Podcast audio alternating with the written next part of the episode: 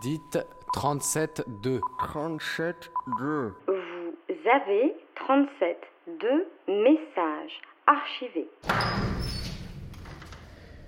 Je m'invente des personnages et je me, j'ai un souvenir quand je montais à cheval. Tout le temps, quand j'allais en forêt toute seule, euh, je me prenais pour une journaliste et je parlais en anglais. Alors que pourtant, je suis pas du tout bilingue.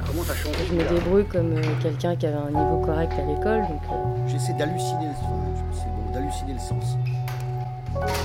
Cette semaine, 37.2 a rencontré Élise, jeune institutrice à l'imagination débordante. Vous ne l'entendrez pas évoquer son projet d'acheter une maison avec son copain, ni ses voyages au Qatar pour aller voir son père. Vous ne l'entendrez pas non plus raconter des anecdotes sur ses élèves, mais vous l'entendrez parler de ses amis imaginaires d'enfance et des moments dans sa vie d'adulte où elle continue à parler toute seule à haute voix, à se parler à elle-même. Alors, je m'appelle Élise, j'ai 26 ans, je suis maîtresse d'école. J'habite en Seine-et-Marne à Melun, préfecture. Euh, alors, pour que les auditeurs m'imaginent, je mesure euh, 1m72. Euh, j'ai forcé un peu, je dois être autour de 66 kg. Euh, je sais pas, je dirais que je ressemble à Madame Tout le Monde avec euh, un air un peu euh, de fille marrante. Ni moche ni belle, mais euh, ouais, je pense que j'ai l'air d'une fille sympa, donc euh, assez avenante, je dirais. J'ai des grosses dents et des yeux clairs. Alors, ma personnalité, enfin mon, caractère en trois adjectifs. Je dirais que je suis naturelle. Enfin, je parle pas physiquement, mais dans, dans ma façon de communiquer avec les gens, que je connais ou que je connais pas, c'est dans la simplicité, on va dire simple. Un deuxième adjectif, euh, curieuse. Pas trop au niveau culturel, mais euh, curieuse sur les gens. J'aime bien euh, savoir leur vie, leur façon de penser, tout ça. Et puis, troisième adjectif, c'est pas évident cette question.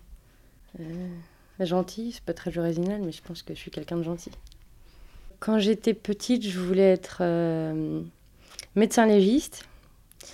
Et puis, euh, très rapidement, au collège puis au lycée, je me suis rendu compte que mes capacités intellectuelles ne me le permettraient pas. J'ai voulu un long moment euh, me lancer dans l'équitation, être préparatrice de jeunes chevaux, un cavalière, travailler pour un cavalier professionnel. Et puis finalement, après le bac, il a fallu faire un choix rapide, donc j'ai choisi la proximité et une filière qui m'ouvrait des portes, donc j'ai choisi le, le droit. En ayant en tête que officier de police judiciaire, pourquoi pas, et puis finalement le droit ne m'a jamais plu. Je continuais pour avoir le diplôme, mais je n'aimais pas ça.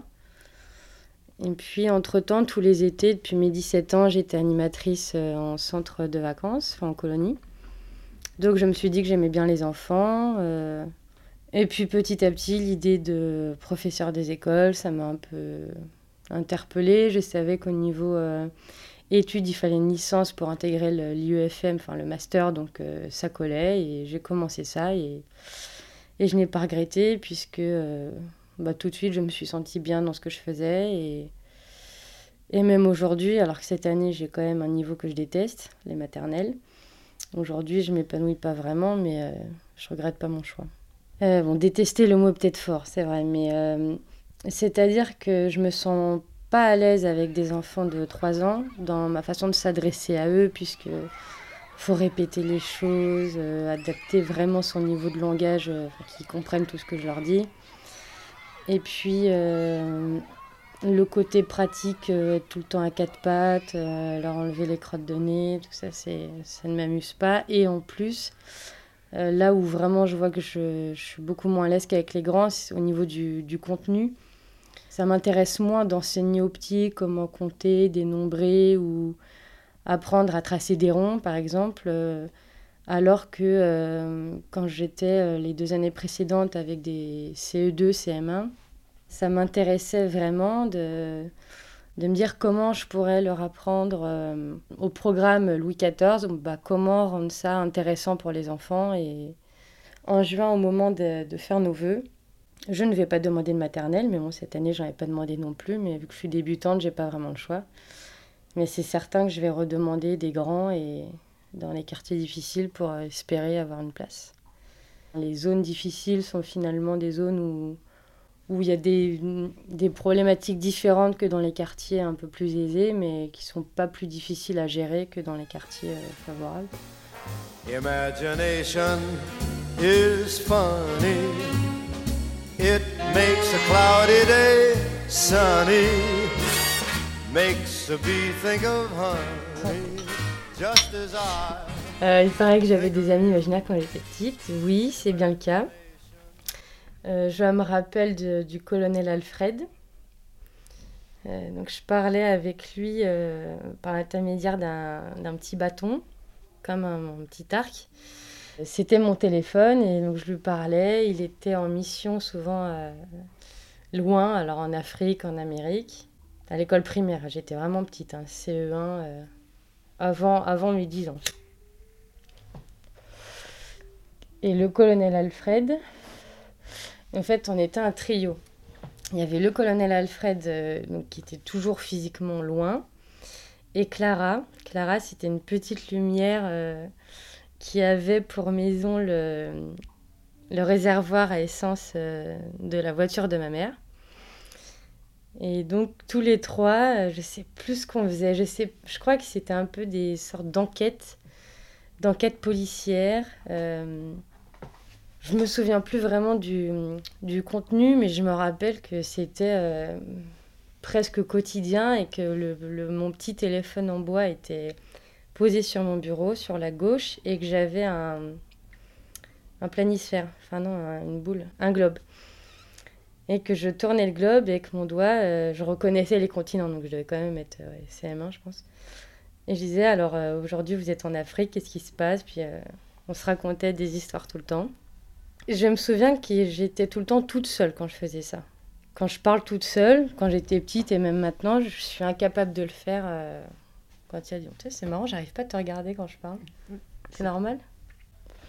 Ah, il y en avait un autre.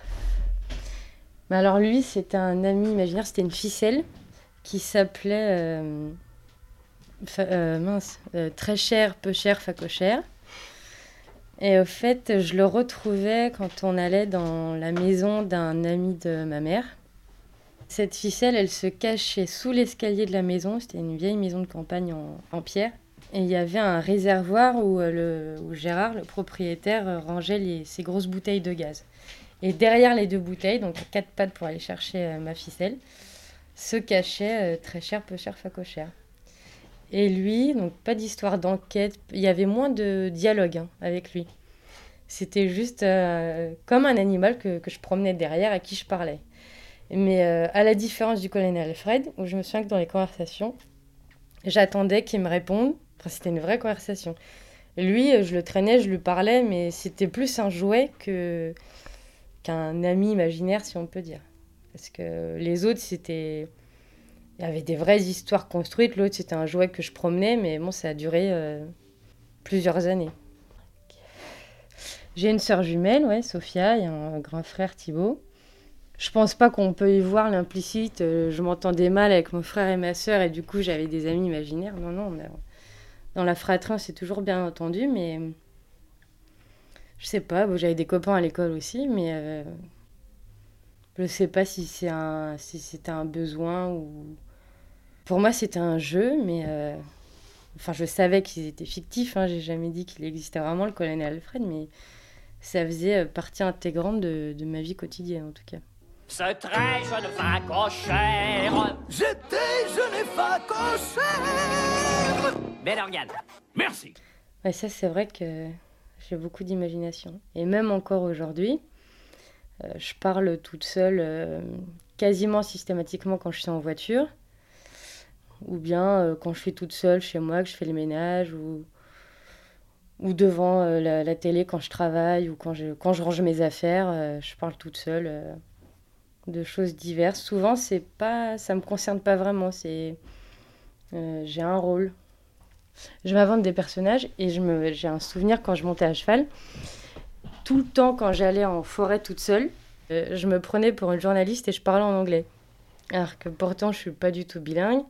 Je me débrouille comme euh, quelqu'un qui avait un niveau correct à l'école, donc euh, enfin, ouais, j'ai pas un bon accent, rien, mais je, parlais tout le temps en anglais à cheval.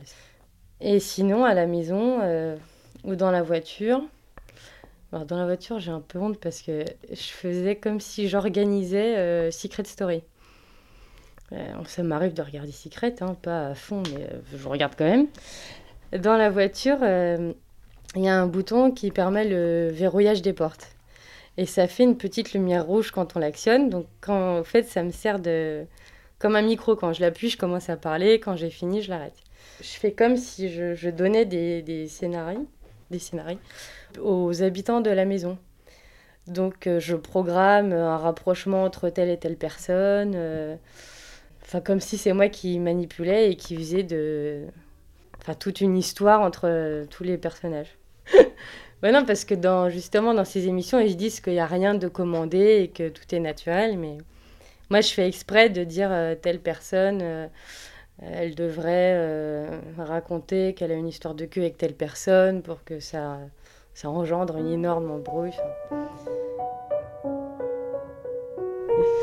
Alors ça, c'est vrai que ça m'arrive un peu moins, mais c'est vrai que ça m'arrive... Ah si, je l'ai fait à l'hôpital l'autre jour. Euh, quand je suis allée voir mon grand-père à l'hôpital. Il y a des situations où je sais que je connais personne. Et donc je, mets mon téléphone en silencieux et je fais semblant d'avoir une conversation. Et euh, là, à l'hôpital, bah, c'était une conversation que j'aurais pu euh, avoir pour de vrai, où je donnais des nouvelles et, tout mon ressenti sur bah, mon grand-père. Aujourd'hui, il est mieux, il est pas bien.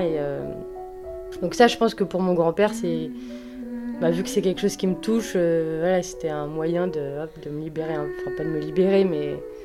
Que j'avais pas quelqu'un physiquement avec qui dire, bon, bah, je suis contente, il va mieux, ou le contraire, euh, je suis inquiète, j'ai peur qu'il parte. Et mais sinon, quand je fais les courses... euh, Alors souvent, je me mets dans des rôles où je suis une working girl, souvent. Où j'ai des responsabilités, où je dois parler très bien...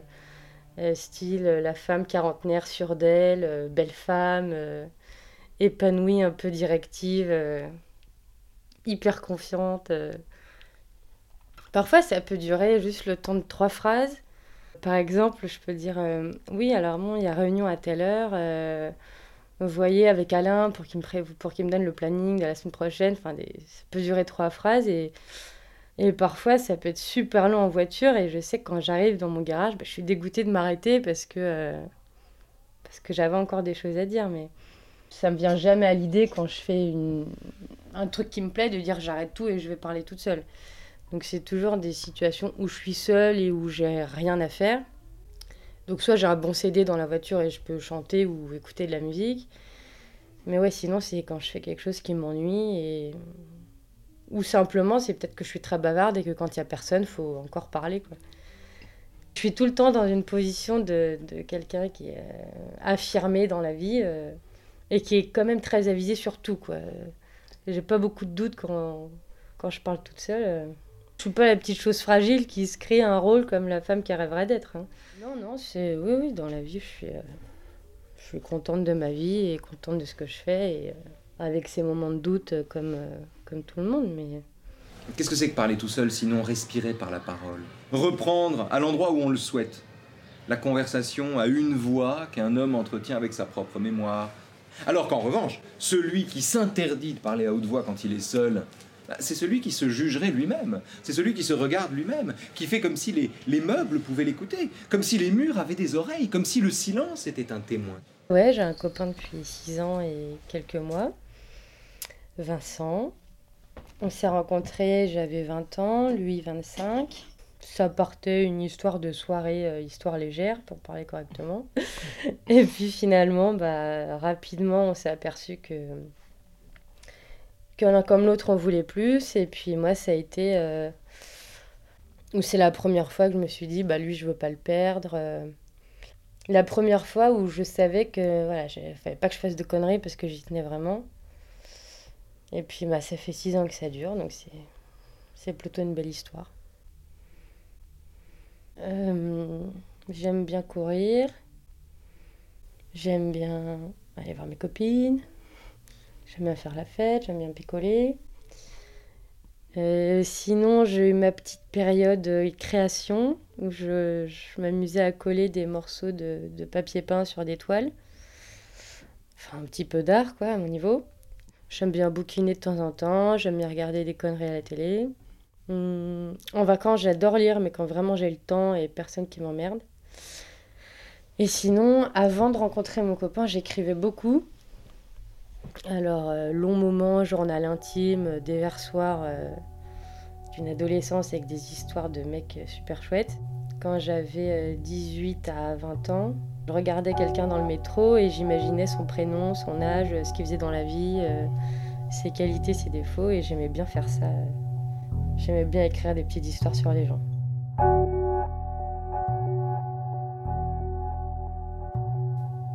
Vous venez d'entendre Élise dans 37.2, un portrait réalisé par Marine et Léa que vous pouvez réécouter et podcaster sur radiocampusparis.org.